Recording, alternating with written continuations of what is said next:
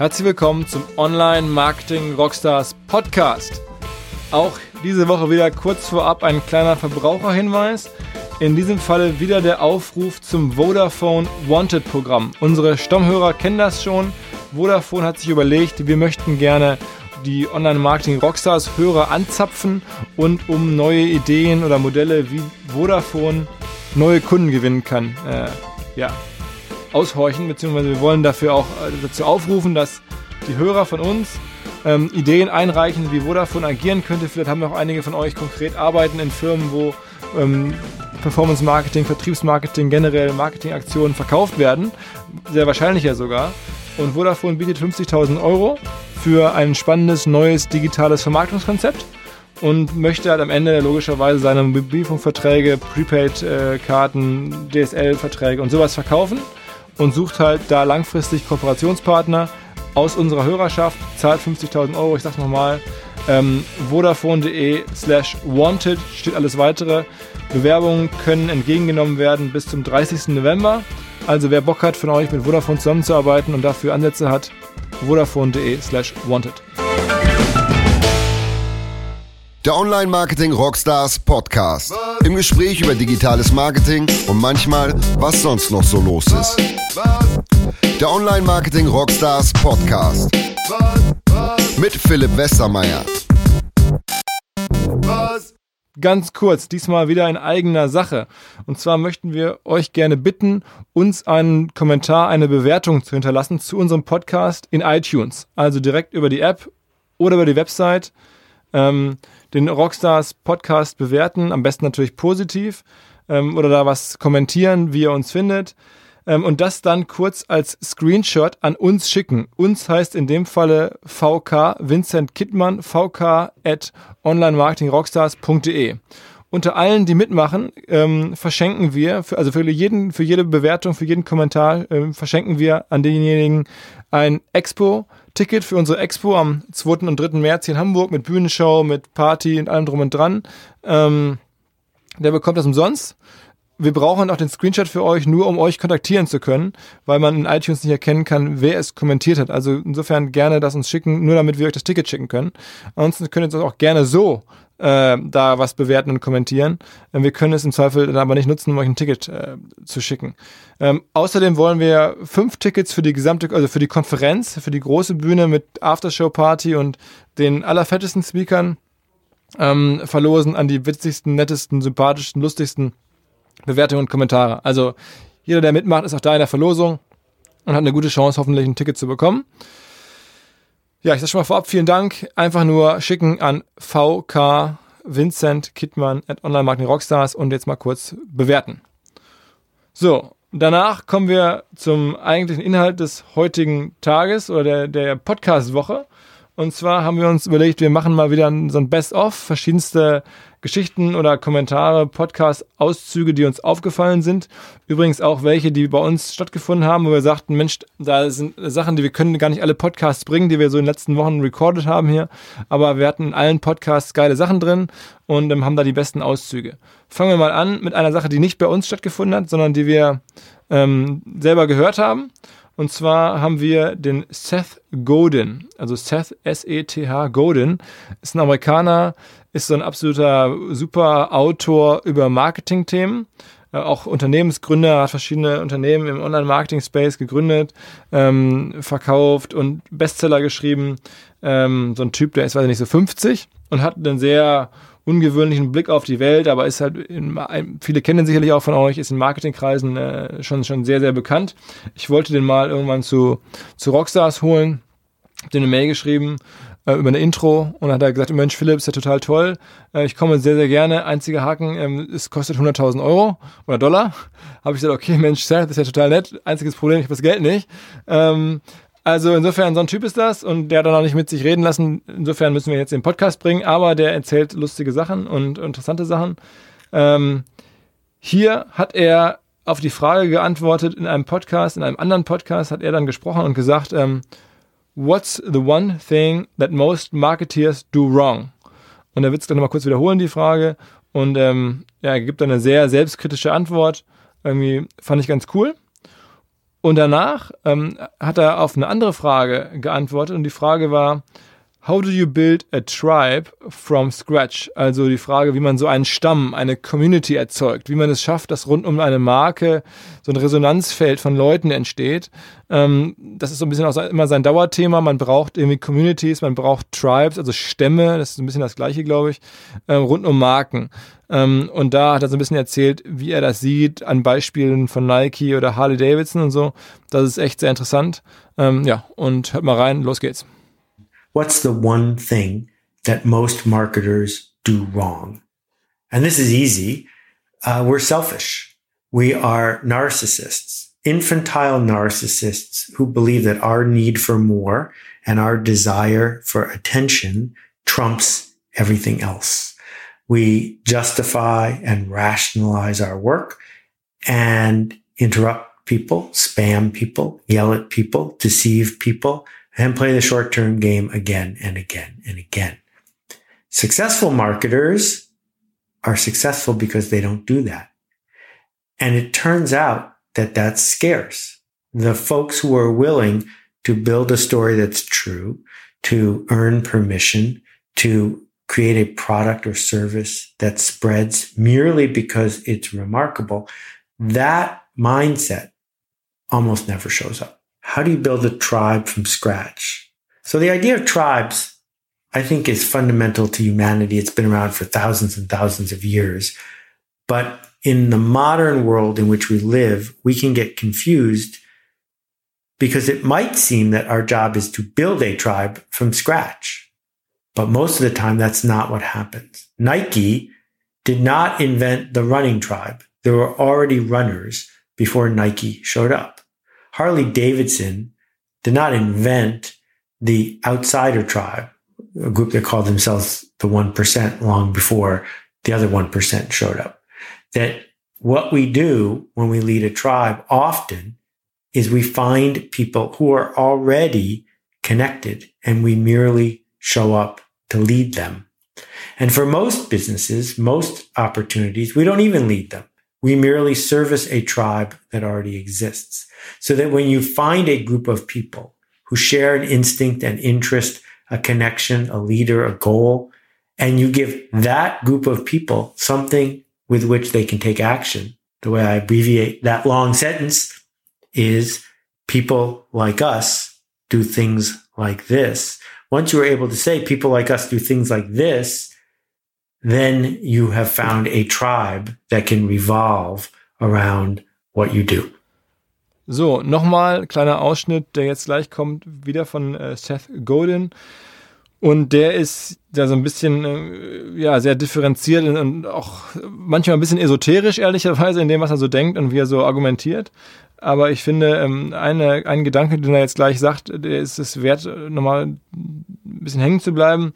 Insbesondere in Zeiten, in denen ja Firmen extrem viel Venture Capital äh, raisen und es sehr stark darum geht, halt VC-Geld zu bekommen, Investments zu bekommen äh, und auch mit großen Budgets zu arbeiten. Und ähm, da hat er halt eine andere Meinung oder so einen sehr konträren Ansatz. Ähm, die Frage ist, How would I make an impact today? Also wie würde er sich jetzt sozusagen versuchen, im Marketing zu differenzieren? Und naja, es ist vielleicht nicht jetzt die Lösung für viele von euch, aber es ist zumindest mal ganz äh, erfrischend, sowas zu hören. Ähm, und hier kommt nochmal Seth Godin. How would I make an impact today? Here's where we get back to that idea of the smallest possible market. Too often, and I really don't like the blog posts about companies that raised another $10 million, the companies that were valued at another $50 million, who don't even have a product yet. This is not news. This is not success. This is another step along the road, but it's not something that we need to aspire to.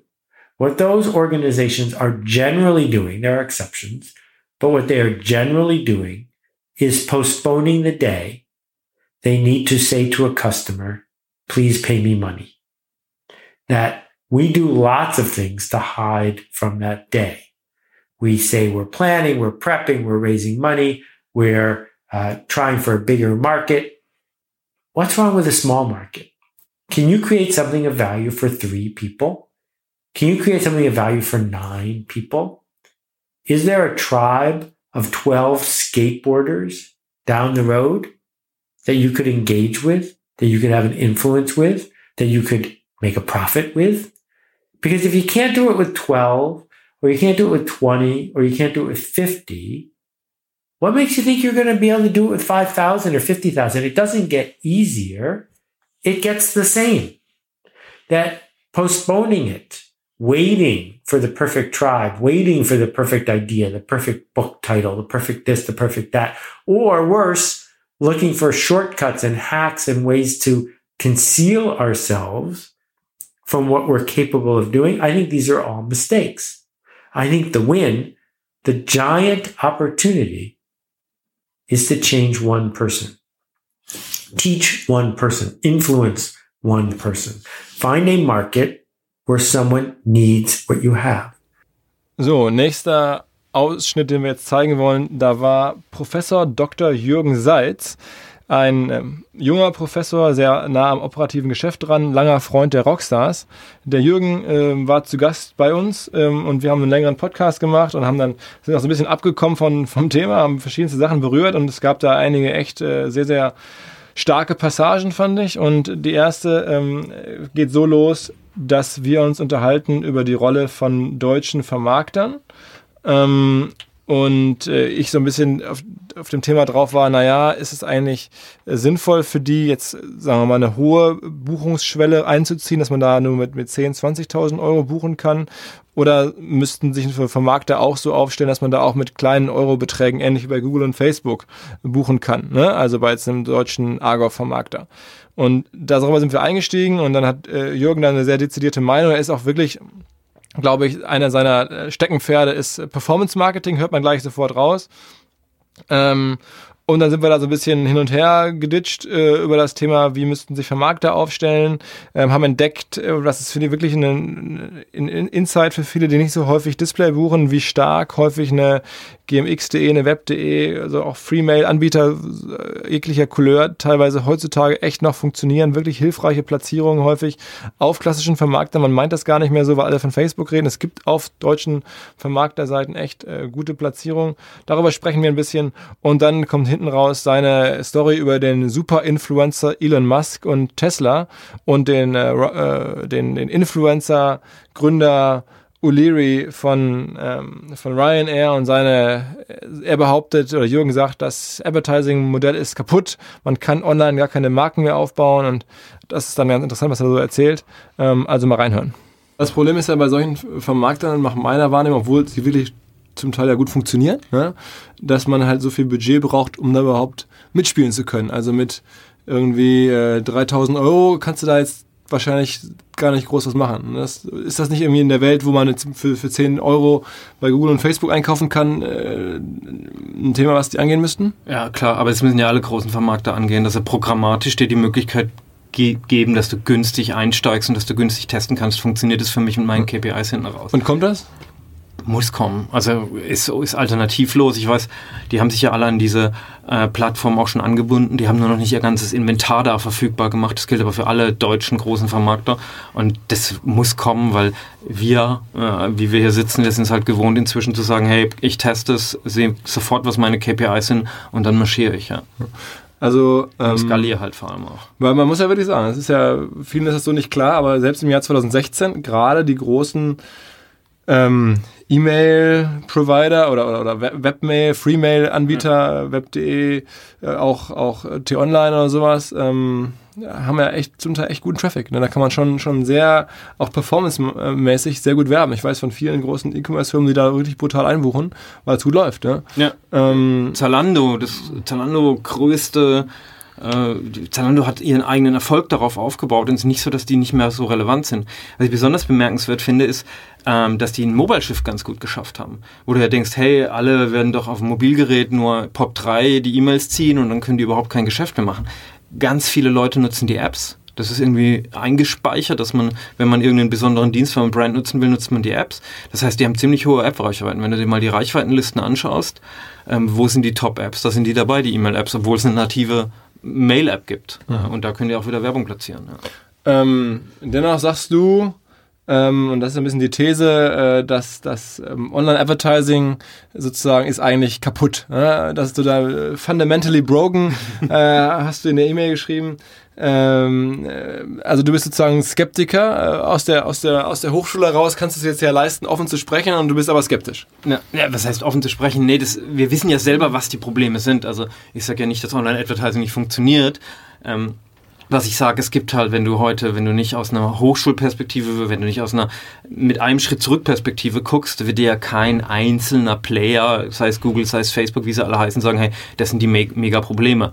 Das Klar. Liegt nicht in der Natur der Sache. Klar. Es gibt aber einen ganzen Stapel Probleme, die wir lösen müssen. Und ich meine, wenn heute der Adblocker-Quote so hoch ist, dann ist es ja ähm, ein Zeichen, dass die Leute damit nicht happy sind, was wir machen äh, wenn Leute sich feiern, dass sie ähm, mobile Klickraten, dass im, auf Mobilgeräten die Klickraten besonders hoch sind, da kannst du dich ja totlachen. Klar, klar, äh, aber das ist ja nichts Neues. Also das, das wissen wir ja. Also das, das Adblocker das, ist eine das wissen wir, Adblocker wissen wir, wir wissen das, aber wir wissen auch, äh, hast du schon mal von einer Kampagne gehört, die nicht funktioniert hat? Jeder sucht sich immer die Metrics raus, die gerade funktionieren, weißt du, egal welche Kampagne ich sehe, alle sagen, hey, äh, suchen sich irgendeine Vanity Metrics aus und sagen dann, hey, das hat zwar nicht funktioniert, aber das war total erfolgreich. Ja. Wobei ich, also ich, ich habe ja selber auch viele Jahre ja. Kampagnen verkauft. Ja. Und es ist jetzt nicht so, dass ich natürlich auch äh, da immer versucht habe zu gucken, na was ist denn das Gute an der Kampagne? Ja. Aber ähm, natürlich auch ganz klar auch Absagen bekommen habe von Kunden, die gesagt haben, okay, ja, das und das macht ja ganz gut sein. Ja. Aber die haben ja meistens so ihre ihre Metrics, auf die sie gucken. Im Ende im Performance Marketing irgendwas nah an der Order.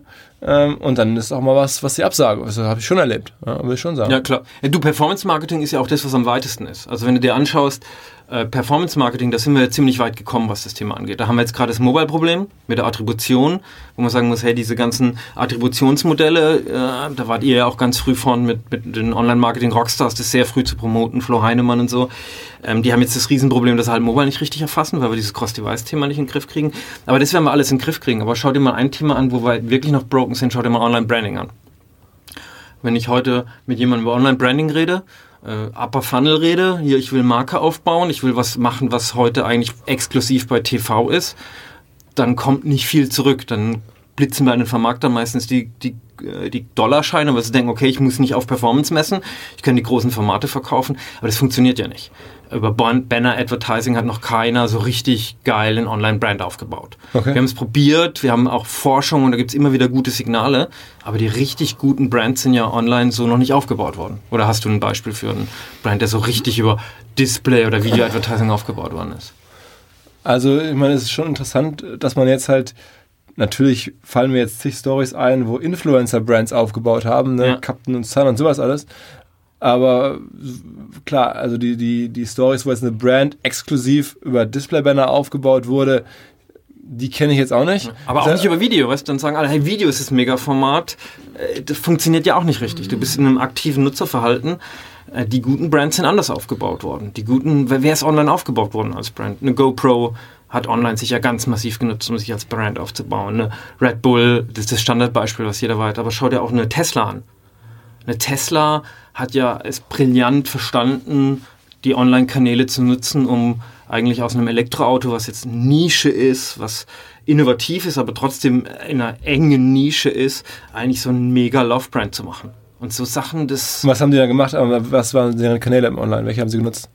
Ja gut, die haben erstmal, das war äh, wenig Paid Advertising, die haben halt erstmal ganz, ganz massiv ihren Mega-Influencer, den Elon Musk, genutzt und sind halt hingegangen und haben gesagt, hey Leute, ähm, äh, wir nutzen Elon Musk, wie es damals O'Leary von Ryanair gemacht hat, der halt hingegangen ist und gesagt hat, hey, ich hau mal Statements raus, über das die Leute gerne berichten. Ähm, O'Leary hat damals schon immer diese Statements gemacht, wir bauen alle Toiletten aus, dass wir noch billiger werden können, wir machen, bauen Stehplätze, hat seine in Flugzeugen, ne? In Flugzeugen, genau, ja. Flugzeug Ryanair. Also hat er provoziert am Ende? Hat provoziert, das, darüber wurde berichtet. Ähm, und es hat sich jetzt natürlich mit dem Social Media nochmal verstärkt. Damals hat, die, damals hat PR das gemacht. Und wenn du jetzt Social Media anschaust, Elon Musk will den Mars besiedeln, äh, die ganzen, die ganzen Silicon Valley Leute überschlagen sich mit ihren Visionen, darüber wird berichtet. Und darüber baut der natürlich seinen innovativen Brand auf. Und Jeden Event, den die machen, ähm, kriegen die hochgefahren. Und natürlich pushen die das auch mit Paid. Also es ist nicht, dass da gar kein Paid passiert. Auch wenn die sagen, hey, wir, wir sind nicht ganz so. Aber Online-Brand-Building ist auf jeden Fall was, was im Moment noch nicht in der Form gelöst ist, dass wir sagen können, hey, das ist immer, das ist immer echt eine gute Lösung. Kurzer Hinweis auf einen neuen Partner im Rockstars Podcast und zwar die Firma Host Europe. Was macht Host Europe? Host Europe ist ein Anbieter von Webspace. Ja, wenn man eine Website hat oder ein Webprojekt starten möchte und sich überlegt, wie bringe ich die ins Internet, also wie schaffe ich es, dass eine Website, die ich irgendwo erstellt habe mit einem Content-Management-System oder so, ähm, dass die für die Menschheit verfügbar ist, braucht man Webspace und Host Europe bietet sowas an. Und zwar Webspace, der besonders schnell verfügbar ist. Die Zeitschrift CT hat mal einen Test gemacht und Seiten, die bei Host Europe gehostet werden, sind in unter einer Sekunde Ladezeit verfügbar und das ist ziemlich schnell. Ähm, also man hat bei Host Europe nicht nur da einen professionellen Partner, sondern auch sehr schnelle Ladezeiten, was mit das Wichtigste ist. Und auch, jetzt kommt es, einen guten Preis, denn alle unsere Hörer bekommen 20% Discount auf Host Europe Produkte. Wer bei hosteurope.de Webspace kaufen möchte ähm, und OMR 2016 eingibt, bekommt halt mit diesem Gutschein und diesem Code ähm, 20% äh, Rabatt. So, zweiter Ausschnitt nochmal mit Jürgen Seitz äh, von der Hochschule der Medien in Stuttgart. Was ich jetzt hier spannend finde, ist erstmal natürlich eine sehr schöne Visitenkarte, dass so ein Hochschulprofessor tatsächlich auch noch in den operativen, im operativen Maschinenraum des Online-Marketings ähm, zu Hause ist, finde ich äh, sehr erfreulich. Und er erzählt da so ein bisschen, ähm, wie er sozusagen mit den ganzen Engagement-KPIs umgeht und wie er sozusagen äh, Videoplattformen und so, die vorne im Funnel sind, nutzt, um hinten raus dann darüber ähm, eine Conversion hinzubekommen. Also den, zum Beispiel Video oder andere Content-Marketing-Elemente, die vergleichsweise günstig äh, an, an Audience kommen, zu nutzen, um dann über, über Remarketing nach bestimmten KPIs äh, später dann im Fall Abschlüsse hinzubekommen. Das erklärt er so ein bisschen und finde ich ganz interessant, ähm, wie er da rangeht und einfach nochmal so den Gedanken äh, und einfach den, auch die Tatsache, dass, dass so jemand in der Hochschule sitzt. Nicht nur wohl in Jürgens Fall, aber ähm, gibt, glaube ich, nicht so viele Professoren. Ähm, ich kenne nur wenige, ähm, die da so tief äh, rumschürfen im Online-Marketing. Also mal reinhören. Du hast ein bisschen erzählt, Video. Jetzt erklär mal, wie du dann Video machen würdest. Du hast im Vorgespräch gesagt, ähm, vollkommen egal, ob die Leute irgendwie jetzt das durchgucken oder nicht. Das Video erstmal alle mit einfangen, ganz günstig einkaufen und dann halt irgendwie auf Engagement-Basis dann nachher Retargeting oder sowas hinterher aussteuern. Erklär mal so ein bisschen. Ja, ja gut, dass wir jetzt ähm, ganz, wieder ganz tief, da springen wir wieder tief in die, in die, in, in die Taktik rein. Ähm, aber wir hatten es ja davon, wo wir sagen, hey, was, wie macht man eigentlich Native Advertising richtig? Und neben diesem plattformagnostischen halt ein wichtiges Thema, das Thema Engagement. Engagement, da wird ja immer so auch über Soft-Faktoren nachgedacht und das bringt mir eigentlich nichts.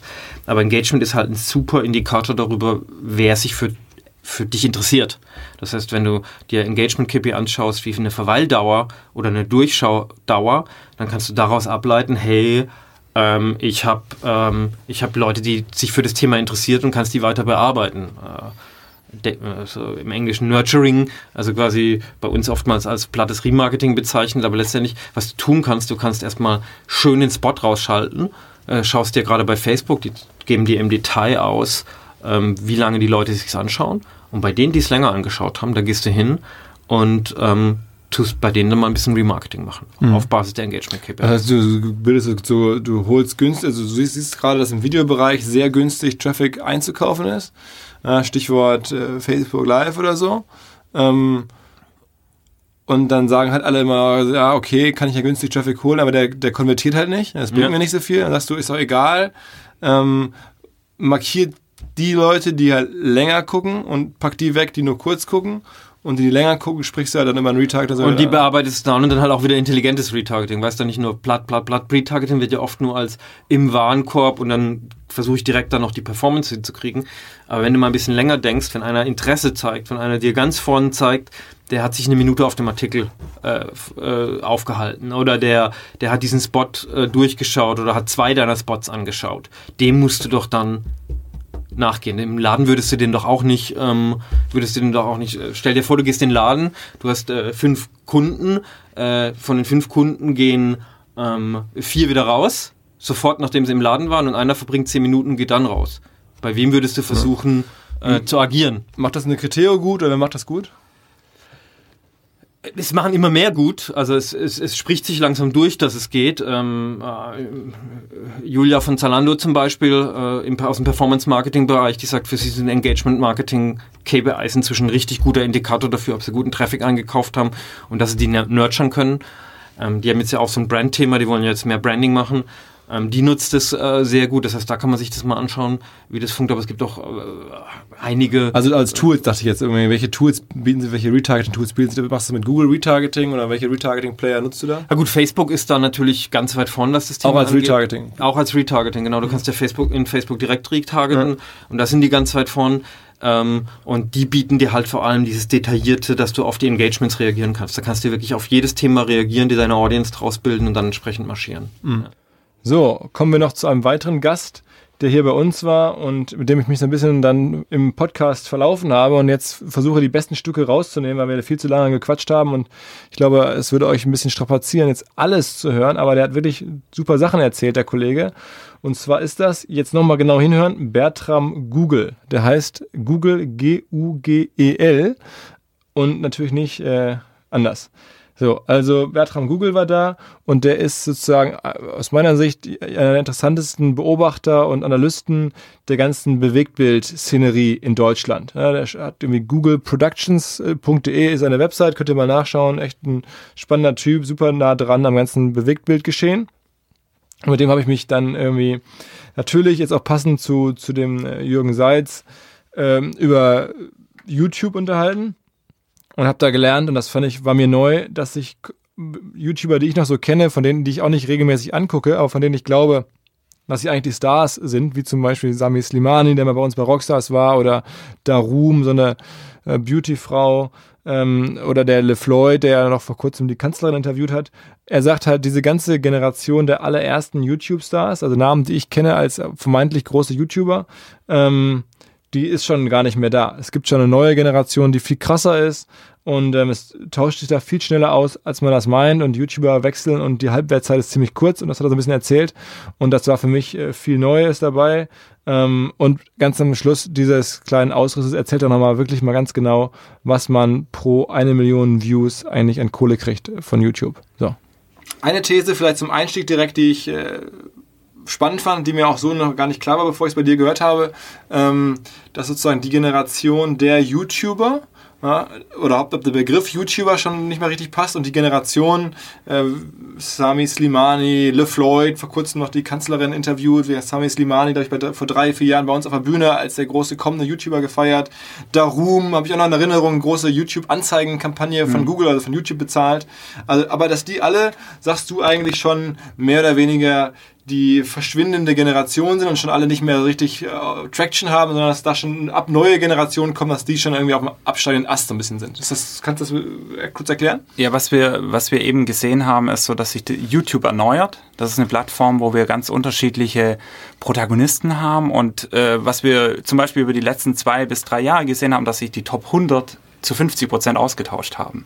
Und viele dieser YouTuber, die sind vielleicht auch noch da und die haben eine Fanbase, aber A, auf der einen Seite wächst die Fanbase raus, ne, so die wird halt zu alt und die Neuen, die nachkommen, haben neue Helden und so, die wollen sich auch abgrenzen von, von diesen alten Leuten. Und äh, auf der anderen Seite ist natürlich auch so, dass wir ein neues Publikum hatten. Ne? Also wenn wir das ganz klassisch vergleichen wollen, dann könnten wir sagen, diese erste Generation, Le Floyd, Darum und so weiter, das waren so die öffentlich-rechtlichen, jetzt kommen die privaten hinterher. äh, die sind alle so ein bisschen krasser, die sind noch ein bisschen äh, mehr auf den Punkt, die bringen auch mal so Sachen, wo man dann denkt so, wow, okay, ne, so so. Äh, Sag mal ein ähm, Beispiel. Naja, wenn wir, wenn wir hier ApoRed nehmen oder wenn wir Mert Maran nehmen oder also all diese, die, äh, ja, da geht's dann viel um Autos natürlich, es geht um Bodybuilding, es geht um, um äh, immer noch mal einen oben draufsetzen. Und das will ja was heißen, wenn man sich mal so die Thumbnails von LeFloid anschaut, ne, das ist so alles andere als seicht, aber da geht eben auch noch nach oben noch was.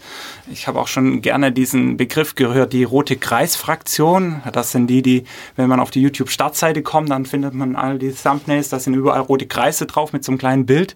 Ähm, da wird dann eben mit Erwartungshaltungen gespielt. Da geht es ganz viel um Pranks, da geht es ganz viel um äh, um auch so eine gewisse Kultur, ne, so, wo sie versuchen, diese Bro-Culture da noch mit reinzubringen. Also es ist es ist eine andere Art von Unterhaltung, die wir da plötzlich sehen. Äh, das ist jetzt nicht schlechter, sondern es ist einfach so, so eine natürliche Entwicklung und da kommen jetzt auch immer andere Sachen. Man könnte auch auf einer anderen Seite sagen, die Alten kommen. Also wir haben jetzt plötzlich Schlagerstars auf, auf YouTube.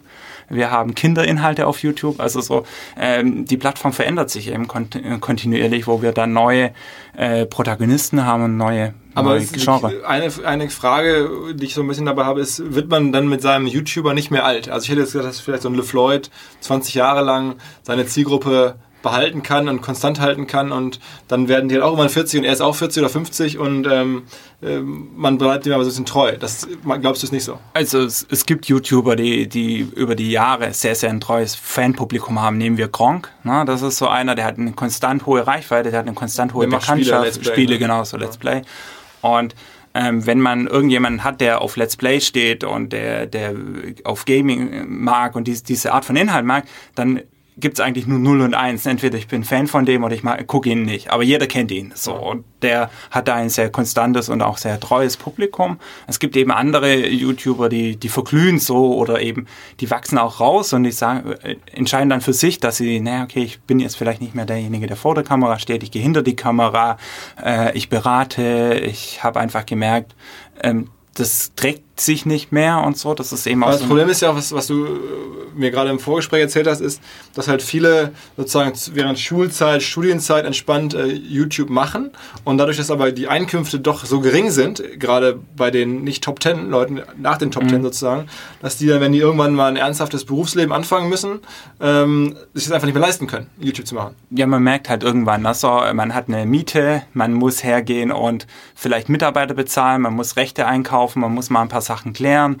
äh, man muss die Krankenkasse bezahlen und dann hat man auch noch die Steuer, die man vielleicht am Anfang ja, noch okay. vergessen hat. Und da merkt man plötzlich, oh, ne, das, was auf das Konto kommt, ist nicht das, was ich am Schluss ausgeben Aber das wissen die Leute ja, die haben ja schon jahrelang YouTube gemacht, aber die haben halt einfach jetzt andere Bedürfnisse irgendwann im Alter. Natürlich, das ist ja einfach eine Frage, wie man auch selber lebt. Ne? Und äh, auch das ist so eine Herausforderung. Ähm, und man hat auch irgendwann natürlich andere Ansprüche an die Produktion. Ne? Wenn wir uns das anschauen, mittlerweile drehen viele YouTuber mit 4K-Kameras und äh, haben da ein sehr, doch sehr professionelles Equipment ähm, in, in manchen Settings und dann ist es natürlich auch so, das geht nicht mehr ganz so günstig. Aber okay, man halt mal fest, ist, äh, dieses Generational-Problem, irgendwann sozusagen verlässt du dein Elternhaus, hast mehr Kosten und kannst dir dann tatsächlich irgendwie YouTube einfach nicht mehr leisten, häufig.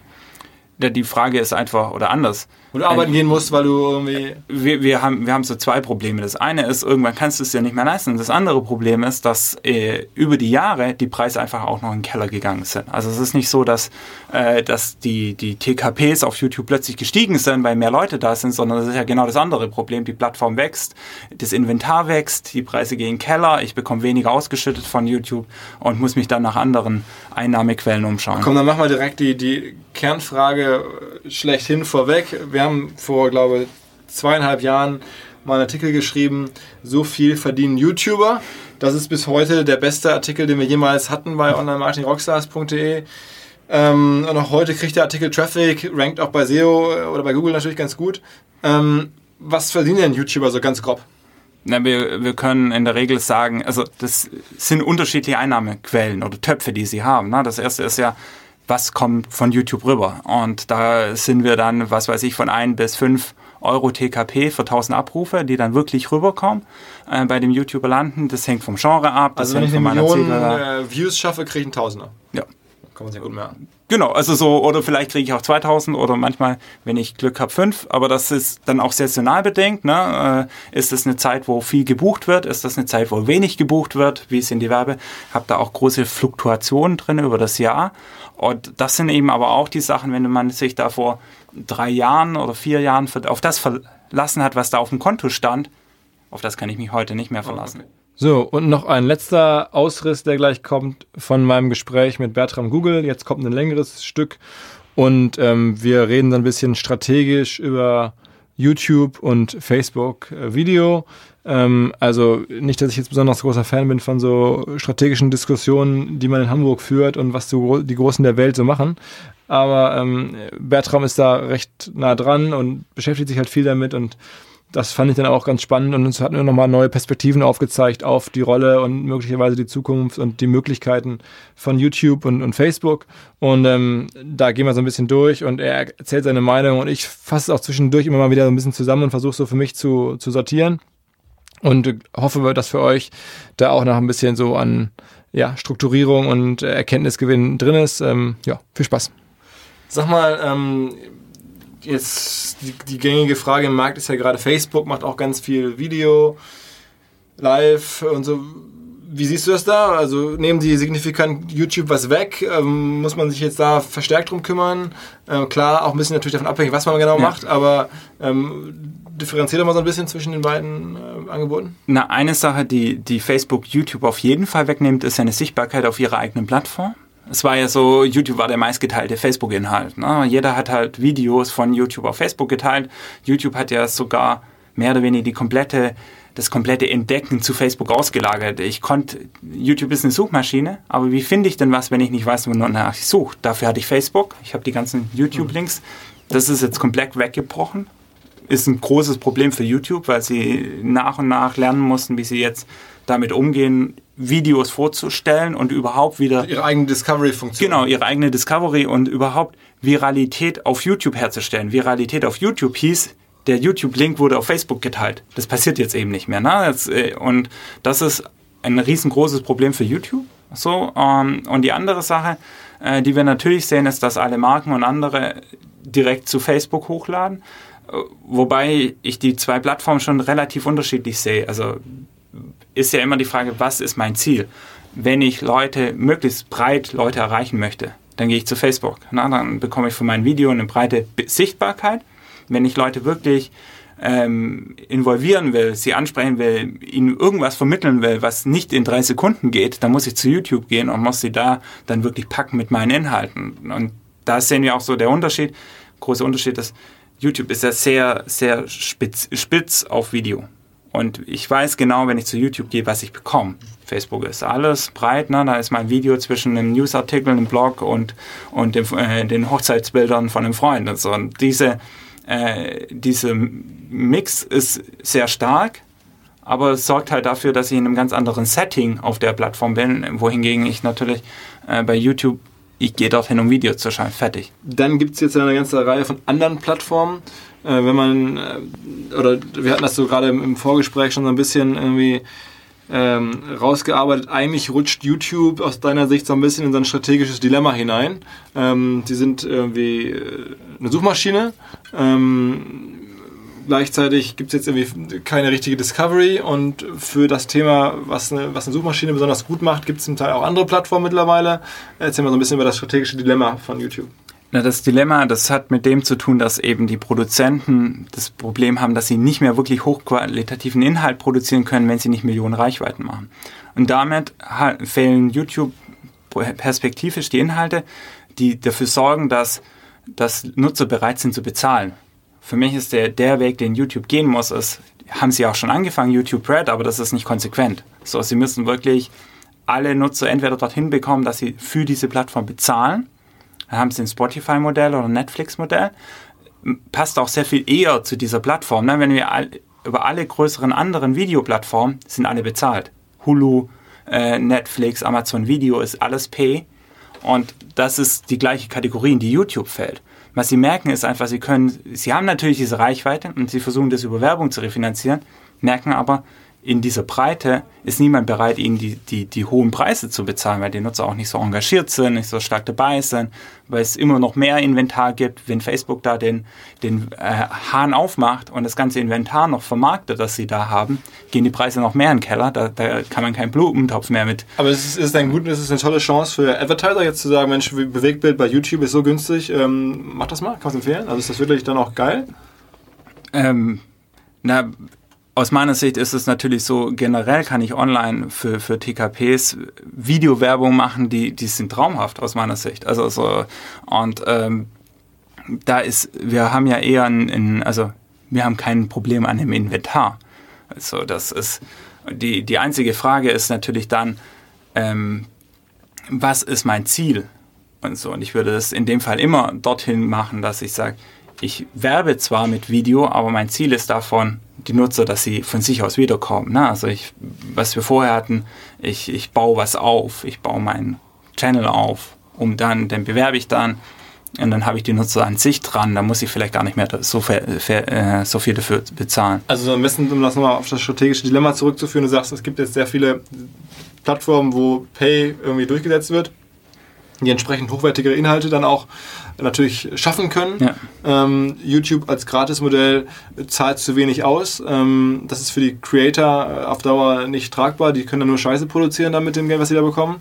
Ähm, und deswegen wird sich wahrscheinlich dann die Nutzung auch hin verschieben auf irgendwie Plattformen mit entweder einem funktionierenden Pay-Modell oder einer besseren Discovery. Genau. Richtig? Also Reichweite werde ich immer auf Facebook und anderen Plattformen bekommen. Und äh, die, die andere Alternative wäre ja, sie schränken sich selber in ihrem Inventar ein. Das sagen wir vermarkten nur noch ausgewählte Partner zu einem entsprechend hochpreisigen TKP. Wollen sie ja nicht machen. Im Moment versuchen sie die, die, den Werbepreis über die gesamte Plattform zu optimieren, indem sie wirklich in die Breite gehen, was für den einzelnen äh, äh Produzenten natürlich dazu führt, dass er das nicht tragbar ist. Für die Plattform ist es im Moment toll, aber langfristig machen sie damit die, die, die Produzenten tot und die, die mehr wollen, gehen dann zu Hulu, gehen zu Netflix, gehen zu Amazon, gehen zu Spotify. Weil da bekommen sie, werden sie dann bezahlt und plötzlich sind die ganzen guten Inhalte woanders. Und was YouTube dann noch ist, ist eine Promotion-Plattform für die anderen. Ne? So, ich mache die Marke groß, ich habe ein Schaufenster, ich wachs als, als Produzent dort. Aber dann, wenn es darum geht, was anderes zu machen, mehr Leute oder vor allem zahlungsbereite Leute anzuziehen, dann bin ich woanders. So, danke fürs Zuhören auch diese Woche wieder.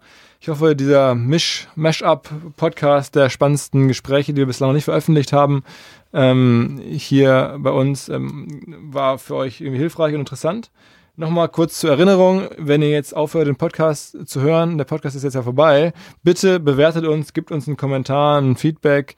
Ähm, irgendeine einen Hinweis in iTunes und kommentiert oder postet halt bei iTunes unter den Rockstars Podcast. Das wäre super für uns. Äh, das hilft uns extrem weiter, auch weiter zu wachsen.